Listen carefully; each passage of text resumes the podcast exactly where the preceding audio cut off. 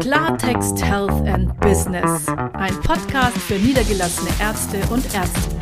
Vom Hamsterrad hin zu einem erfolgreichen und erfüllenden Praxisbusiness. Ich bin Daniela Wiesner, spreche Klartext und bringe Praxiserfolg auf den Punkt.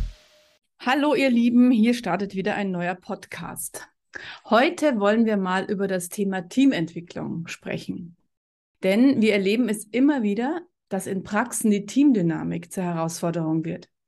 Und damit meine ich jetzt nicht so zwischenmenschliche Themen und kleine Querelen im Team, sondern die Teamdynamik wird zur echten Bremse für die Entwicklung des Praxisunternehmens. Denn nicht nur der Fachkräftemangel wirkt darauf ein, sondern noch viel mehr die Performance, die zu leisten ein Team imstande ist. Also häufig köchelt es ja nur so vor sich hin und, und keiner merkt so richtig, dass da Potenzial verloren geht. Aber sichtbar wird diese Dynamik immer dann, wenn sich die Vision und die Vorstellungen, die Träume der Praxisinhaber und Inhaberinnen plötzlich nicht verwirklichen lassen. Vielleicht sogar, obwohl man viel in Marketing investiert hat, man hat alles gemacht, die Praxis sieht super aus, aber trotzdem spielt das Team nicht mit. Vielleicht hat man sogar hm, schon einen Workshop gemacht, aber irgendwie hakt's, weil das Team einfach nicht umzusetzen vermag, was man sich so vorstellt. Und das ist eine Thematik, die sich einfach nicht mehr mit, mit bloßen Ansagen verändern lässt. Und wobei wir auch zum Team äh, angestellte Ärzte und Ärztinnen zählen. Auf die greift diese Thematik genauso über. Und das ist tatsächlich eine Situation, die wir recht häufig antreffen. Das klingt jetzt zunächst einmal simpel, ist aber in ihrer Komplexität nicht zu unterschätzen. Denn hier greifen mehrere Ebenen der Dysfunktionalität ineinander. Da geht es um Werte, um innere Haltung, um Kommunikation bzw. Nichtkommunikation. Es geht um hartnäckige Strukturen, um klare oder nicht kommunizierte Verantwortlichkeiten und vieles mehr. Und nicht selten liegt ein sogenanntes Führungsvakuum vor, das einfach nicht besetzt ist oder von den Falschen besetzt ist. Solche Teamdynamiken können nicht einfach über klare Ansagen gelöst werden. Also der Frau Schnickendiller sagen, sie soll das jetzt anders machen und man wundert sich dann, warum sie es nicht macht. Damit ist es nicht getan. Denn da muss man sich mal das ganze System ansehen. Und dazu setzen wir die integrale Teamentwicklung ein, basierend auf dem Entwicklungsmodell Spiral Dynamics.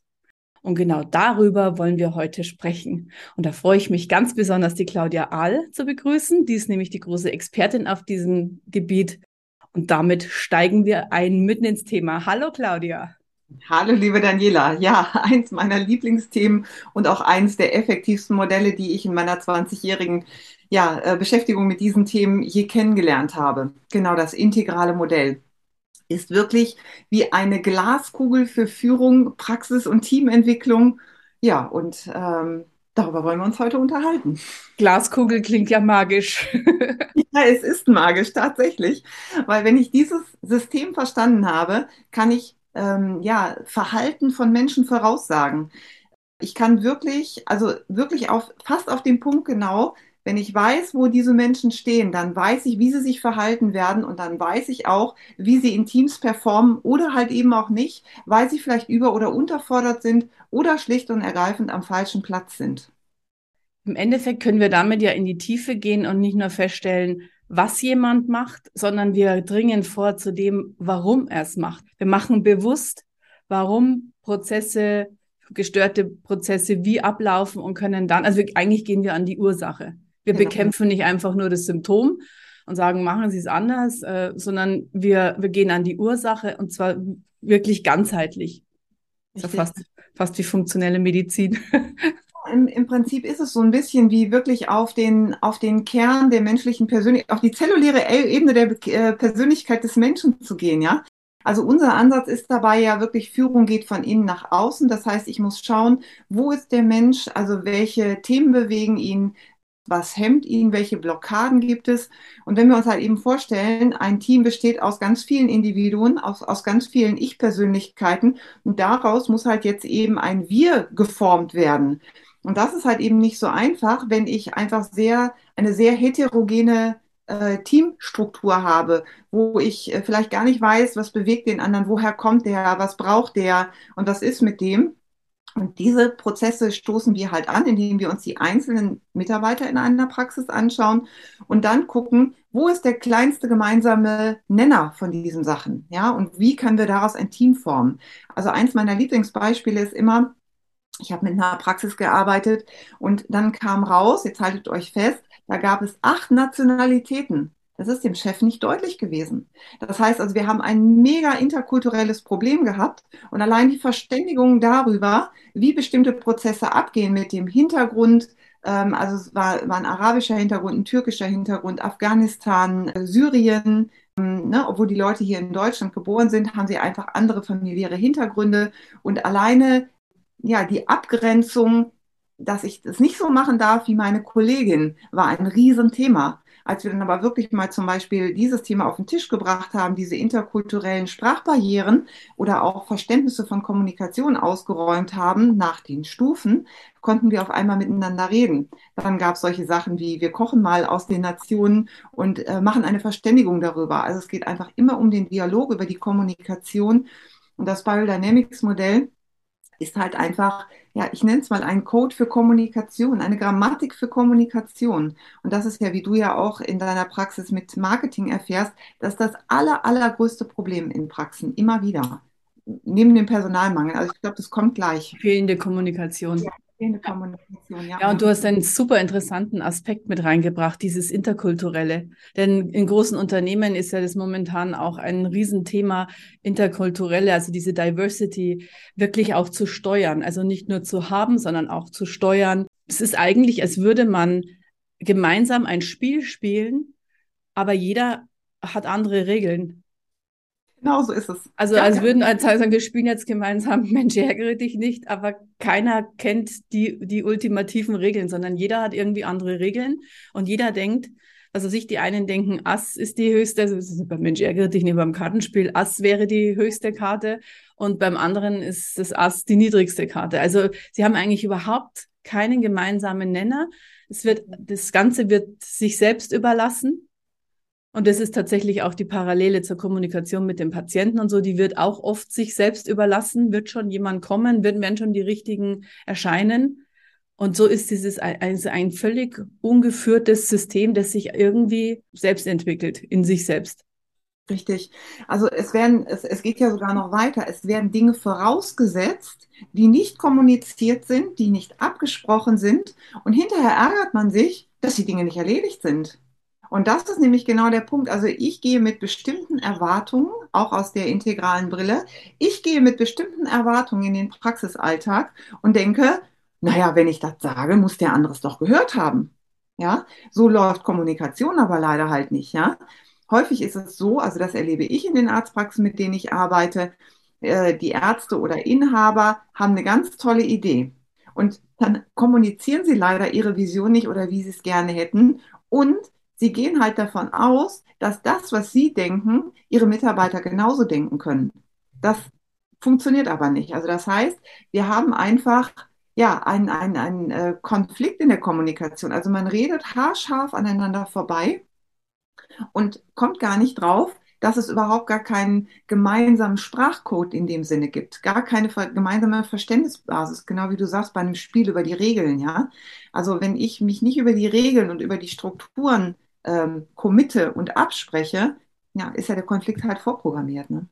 Ja, das ist das klassische Sender-Empfänger-Modell. Also der eine sendet, der, der, andere empfängt was ganz anderes. Und ich glaube, das kennt auch tatsächlich jeder aus seinem Privatleben. Also auch da rennt man ja gern mal äh, an, aneinander vorbei. Der eine spricht im Dachgeschoss, der andere im Keller und keiner versteht, was der andere eigentlich sagt. Man hört sich, aber man versteht sich nicht. Mhm, genau das wird eben in diesem, auch in so einem hoch, hochgetakteten Praxisalltag kommt es meistens völlig zu kurz, dass man sich das überhaupt bewusst macht. Und ich glaube, mit der Bewusstmachung ja. ist schon ein wesentlicher Schritt getan. Und ja. mit, der, mit der Klarheit zu sagen, wir müssen daran arbeiten. Wir müssen dafür sorgen, dass alle das Gleiche verstehen. Ich habe das ganz oft, dass ich auch so Beispiele dann bekomme von, von den Inhabern, dass sie mir erzählen, sie, sie wollen eigentlich, dass irgendwas so und so abgelegt wird, dass sie das, wenn der Patient in den Raum kommt, dass am Computer zum Beispiel schon das alles stattfindet. Und es ist einfach nicht so. Und dann sehe ich immer diese Gesichter, so diese Stellen Sie sich vor, also nicht mal das schaffen die. Und das beinhaltet natürlich auch schnell so eine Abwertung. Also die einfachsten Dinge klappen bei uns nicht. Aber es, das ist das, was ich mit Ansage meine. Ich denke, jeder in so einer Praxis ist in der Lage, wenn man ihm sagt, mach das so und so, dass er das kognitiv versteht. Aber die Gründe, warum das dann nicht stattfindet, sind eben nicht, dass man es kognitiv nicht leisten kann, sondern die liegen tiefer, die liegen in, in, auch in einer inneren Haltung, in einem gemeinsamen Wertesystem, in einer, in einer gemeinsamen Vision. Also da, da müssen einfach mehrere Faktoren noch zusammenkommen. Ich mache mal ein ganz einfaches Beispiel. Totaler Klassiker. Begegnet mir auch fast in jeder Praxis. Wer bringt abends den Müll raus? Ja, so, äh, so und äh, das wird dann nicht gemacht, weil ach, man hat ja so viel zu tun, man hat es vergessen und ne, und so weiter und so fort. So, was ist eigentlich die Ursache? Ja, also die Ursache ist a, die Person hat meist, also die, die es machen soll, ja, äh, oder auch egal, wie man es frei ummacht. Ne? Also Müll rausbringen ist immer in Anführungsstrichen die Scheißaufgabe, ja. Und häufig fühlen sich Leute zu fein dafür ähm, und äh, verstecken sich dann hinter, es ist zu viel zu tun. Was ist aber eigentlich der Hintergrund? Das heißt, sie fühlen das Team nicht, sie fühlen sich nicht als Teil vom Team und sind auch überhaupt nicht identifiziert mit dem Geschehen in der Praxis. Und warum ist das wiederum so? Weil sie überhaupt nicht in die äh, Kommunikationsprozesse und Abläufe wirklich integriert sind.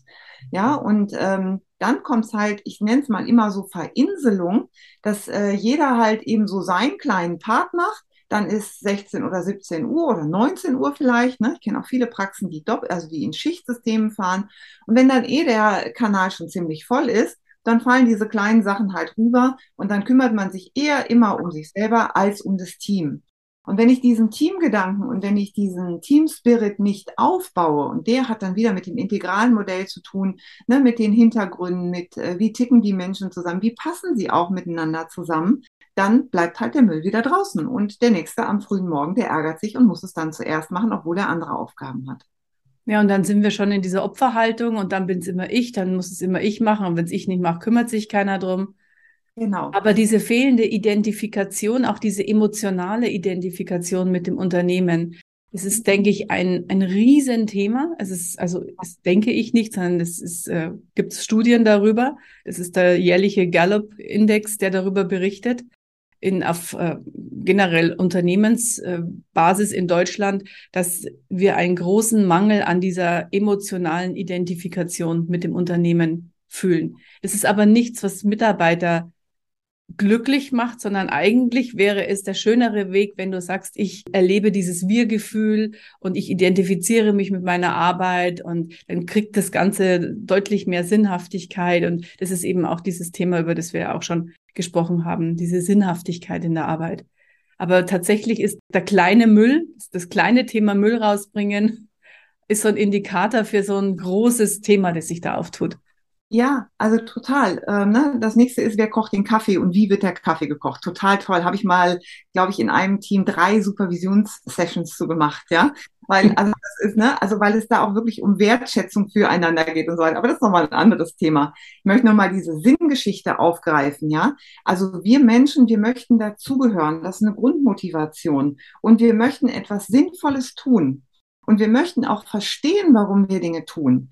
Und je nach Stufe müssen die Menschen anders geführt werden. Die brauchen einfach eine andere Ansprache.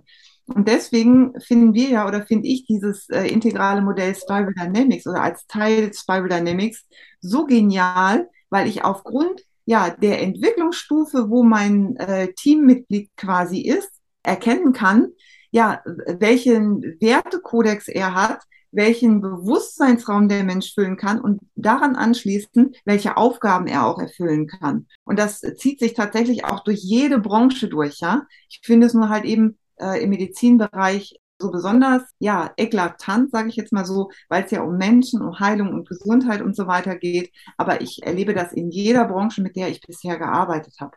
Und letztendlich habe ich es genauso bei mir zu Hause. Ich habe ja jetzt einen kleinen Pferdehof, den ich hier führe. Und meine Mitarbeiter, die brauchen alle eine andere Ansprache. Und ich bin ganz dankbar, dieses Modell zu haben, weil ich weiß, mit dem einen Mitarbeiter muss ich ein bisschen mehr reden, mit dem anderen muss ich vielleicht einen Kaffee trinken, den dritten muss ich fragen, was machen die Kinder? Ja, also dass alle sich gesehen, gehört und abgeholt fühlen. Und dann bin ich auch immer wieder in der Verantwortung und ich weiß, wie schwierig das ist. Ja, also sich auch immer wieder klar machen, dass was in meinem Kopf ist, ist noch lange nicht in den Köpfen der anderen. Ja, und so wie ich es gemacht haben will, muss ich vormachen, mitmachen und dann müssen meine Mitarbeiter es adaptieren. Und dann sind sie in der Lage, es auch selbstständig zu erledigen. Und dann muss ich trotzdem noch mal wieder hinterher gucken und wertschätzend sagen, hey, super, genauso habe ich es gedacht dass die Mitarbeiter auch wirklich motiviert dranbleiben. Es ist im Kleinen wie im Großen. Es ist total spannend. Bin auch sehr dankbar für die Erfahrung, das jetzt hier, hier zu erleben, ja.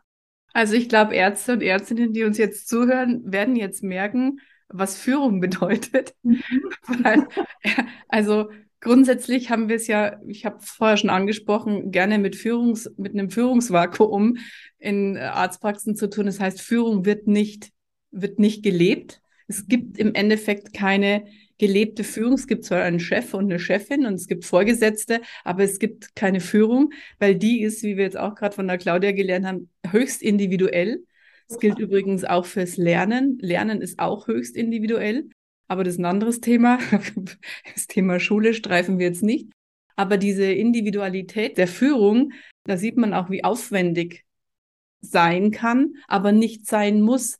Weil wenn man mal seine Mitarbeiter erkannt hat und weiß, wie man da hat, ist es gar nicht mehr schwer. Weil dann weiß man ja, wie man mit ihnen umgehen muss. Aber wenn es natürlich alles unbewusst, ungesteuert, ungefiltert, unaufmerksam geschieht, dann wird man sich immer hinter etwas verstecken können. Bei den Mitarbeitern ist es immer die Zeit. Wir hatten keine Zeit. Es ist immer der Joker, der alles negiert. Und die Ärzte und Ärztinnen haben letztendlich auch keine Zeit, weil deren Fokus richtet sich ja auf die Patienten. Das heißt, die Patienten müssen versorgt werden. Das ist der Fokus. Die Mitarbeiter müssen funktionieren, aber es fehlt die Führung, warum sie und wie sie funktionieren müssen. Und dann passiert dann das, was wir auch häufig sehen. Da geht dann die beste Mitarbeiterin, verlässt das Boot also gerne mal wegen Schwangerschaft oder weil sie sich, oder vielleicht auch, weil sie ausscheidet, weil sie einfach altersbedingt sich zurückzieht. Haben wir jetzt ja die große Zeit der Babyboomer. Die gehen jetzt alle so langsam in Rente und in Ruhestand und das sind unsere Praxisperlen, die alles wissen, alles kennen, die zur Not am Abend eben den Müll mitbringen oder ihn dann morgens schnell runtertragen, die dieses ganze, diesen ganzen Hintergrund managen. Und wenn die dann von Bord gehen, dann kann es sein, dass das ganze System in sich zusammensinkt. Und dann kommen eben genau diese Probleme. Und dann gilt es genau hinzusehen und eben mit den Mitarbeitern mal ausführlichere Gespräche zu führen. Wie, wie setzen wir jetzt solche Workshops auf oder wie setzt du die jetzt auf? Mhm. Läuft sowas ab? Naja, erstmal geht es wirklich immer erstmal um eine Analyse, was ist eigentlich das Thema der Praxis? Und dann schauen wir uns immer jeden einzelnen Mitarbeiter an oder jede einzelne Abteilung, wenn es ein größeres äh, Praxissystem ist. Und also wir schulen Mitarbeiter in dieser integralen Theorie nenne ich es mal. Und äh, wenn wir wirklich einen guten Background haben, dann gucken wir, dass wir die Mitarbeiter mit ins Boot holen, dass wir schauen, wie gehen die Kommunikationsprozesse, wo sind die äh, Probleme der Praxis. Und dann machen wir natürlich eine Ausrichtung, weil wenn es keine, kein Ziel und keine Vision für die Praxis gibt, und das ist ja dann auch so dein Teil, ähm, das nach außen zu kommunizieren, die Vision zu machen. Und dann erarbeiten wir das Thema Führung. Also wie möchte die Praxisinhaberin, der Praxisinhaber, der Arzt führen? Ist sein Team an Bord? Können die Mitarbeiter das, was sie sollen? Und dann schauen wir natürlich, also was wird gebraucht? Und dann machen wir uns auch gerne mal auf die Suche nach den passenden Mitarbeitern, beziehungsweise wenn die Praxis dann ausgerichtet ist und wenn der Team Spirit da ist, der muss zuerst da sein, weil sonst ist immer wieder die Erfahrung, kommt zwar neue Mitarbeiterin vielleicht dazu, aber die bleiben nicht, weil sie merken, oh, hier im Team stimmt was nicht.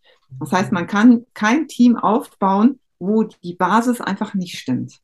Also der, die Schritte sind halt einfach immer erst mit den Inhabern sprechen, dann gibt es zwei halbe Tage zum Thema integraler Workshop und dann guckt man, wo sich der Prozess ergibt, je nach Thema, was rauskommt. Also das heißt, unsere Beratung ist immer eine Prozessberatung. Wir gehen immer von Schritt zu Schritt und gucken auch immer, dass wir Methoden mitbringen, wo die Inhaber, Inhaberinnen also wirklich ins Gefühl kommen und wo wir direkt einen Praxisbezug haben, wo wir in die Umsetzung gehen können. Also bei uns wird nicht nur ich sage jetzt mal gelabert, sondern wir machen. wir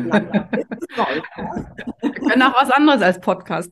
Wir können auch umsetzen. Ja, und auch hier zeigt sich natürlich, das ist kein, kein Konzept, das in der Schublade liegt, sondern das ist auch hochindividuell. Also man muss einfach auf die Menschen eingehen, man muss sie wahrnehmen, man muss einfach wirklich ganz individuell da vorgehen. Dumm ist, kann man das jetzt nicht so ähm, nach Schema F runterreißen.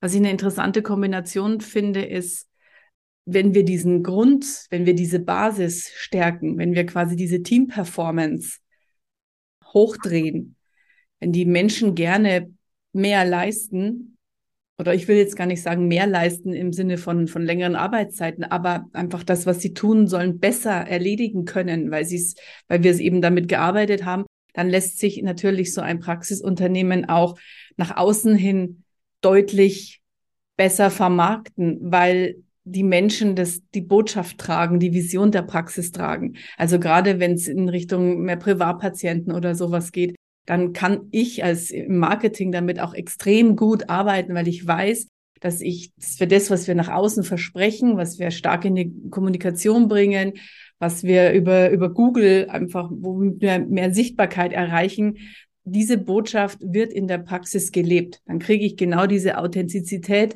die so ein Unternehmen braucht, um am Markt sich ganz anders zu positionieren, sich von den Wettbewerbern, von den anderen Praxen zu differenzieren. Also wir haben dann ungeahnte Möglichkeiten. Eigentlich ist es dann, wenn das Personal, wenn die alle mitmachen, und damit meine ich jetzt auch nochmal betont, die angestellten Ärzte und Ärztinnen, wenn wir das alles in, in die Kraft bringen, dass die optimal performen, dann hat so eine Praxis gigantische Erfolgsaussichten. Das sind immer meine High-Performer, von denen ich gern spreche. Also ist der direkte Weg auch aus dieser toten Mitte der ähnlichen Praxen in ähnlichen Lagen in, mit ähnlichen Mitarbeitern. Weil dann ist so ein Team eben nicht mehr vergleichbar mit anderen Teams, wenn wir mal damit gearbeitet haben. Ja, genau. Und es geht ja sogar noch einen Schritt weiter. Man darf ja nie vergessen, also jeder Mitarbeiter hat ja auch ein eigenes Netzwerk. Und wenn so ein Team gut funktioniert, dann äh, aktivieren die Mitarbeiterinnen auch ihre Netzwerke. Und auf einmal kommen dann Bewerbungen äh, über Mitarbeiter von Mitarbeitern, die jemand kennen und so weiter. Und dann wird die Mitarbeitersuche auf einmal auch eine ganz andere. Und es ist ja immer so, dass ich einfach in guten Zeiten auch dafür sorgen muss, dass meine Pipeline an möglichen neuen Mitarbeiterinnen ähm, voll ist, weil die Wechselfälle des Lebens können immer eintreten. Schwangerschaft ist einfach äh, ein normaler Bestandteil des Lebens, ne? der auch zur Lebensplanung gehört, der auch wertgeschätzt werden will. Rente, Krankheit, Ausfall, alles sind Wechselfälle des Lebens und da ist keiner dran schuld, sondern es geht einfach darum, das einfach gut auch mit auf dem Plan zu haben. Und auch das gehört mit zum integralen Modell, einfach aus allen Perspektiven zu schauen, was brauchen meine Mitarbeiter, was braucht die Praxis und wie kann man ein ja, ein stimmiges Ganzes daraus machen. Und dann bin ich genau bei dir, Daniela, zu sagen, okay, dann gibt es unendliches Potenzial. Ne? Also die äh, Mitarbeiter fühlen sich überfordert, nicht weil die Arbeit vielleicht so viel ist, sondern weil die Kommunikation so schwierig ist und weil die Strukturen nicht klar sind. Das ist, was ich immer wieder höre seit Jahren. Und das in den Griff zu bekommen über, ja, über das integrale Modell, das ist uns ein Herzensanliegen. Das ist ein wundervolles Schlusswort, möchte ich schon fast sagen. Aber was, was ich was mir noch gerade gekommen ist, was ich noch hinzufügen möchte, wir haben es hier auch mit einem System zu tun, in dem sehr, sehr viele Frauen arbeiten.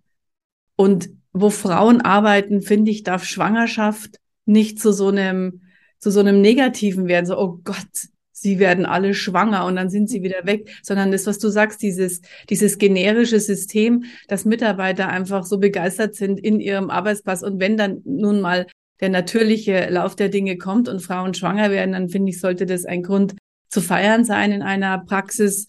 Und wenn, wenn sich das dann alles auch da so organisch weitergibt und neue Mitarbeiter sowieso man eh schon in der Pipeline hat, wenn man sagt, da gibt es Menschen, die wollen wechseln, die wollen vielleicht aus anderen Praxen raus, dann ist das alles nicht mehr so belastend und so dramatisch. Und wenn wir dann auch ein System haben, wie Mitarbeiter neu eingearbeitet werden, wenn es da Spielregeln gibt, kommunizierte, niedergeschriebene, wenn es einen Leitfaden gibt, wenn es all diese Dinge gibt, dann ist dieses Onboarding auch viel einfacher und man muss auch nicht Angst haben, dass neue Mitarbeiter, die ja oft auch so als Hoffnungsträger gesehen werden, ja, da kommt jetzt eine neue Mitarbeiterin und die werde ich mir jetzt gleich mal ziehen. Das höre ich ganz oft. Aber das ist unmöglich, weil wo keine Führung ist, kann man auch niemanden ziehen, auch niemanden irgendwo hinziehen. Und die wird wieder von diesem Muster, das herrscht, von diesem System, wird ein neuer Mitarbeiter vereinnahmt und es wird sich wieder nichts ändern. Also wenn, müssen wir alle ins Boot nehmen, wir müssen mit allen arbeiten. Wir können dann auch, wenn mit solchen Systemen, mit denen gut gearbeitet wird, können wir auch zum Beispiel Führungsebenen einziehen in größeren Praxen, dass die Ärzte einfach sagen, wir wollen mit Führung einfach nicht so viel zu tun haben, aber wir ziehen eine Ebene ein, die diese Mitarbeiterführung einnimmt. Und wie gesagt, damit ist ganz, ganz, ganz viel möglich.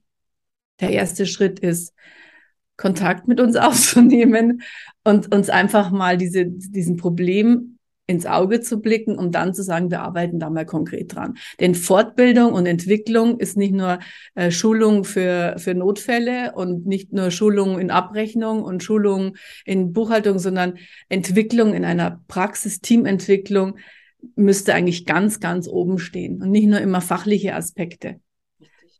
Und dann lässt sich auch, wie gesagt, mit einem gut funktionalen Team lässt sich auch Medizin verändern, lassen sich moderne ähm, Verfahren besser einbringen und lässt sich auch einfach die, die Umsatzschraube besser nach oben drehen. Dann wird eigentlich alles gut. ja.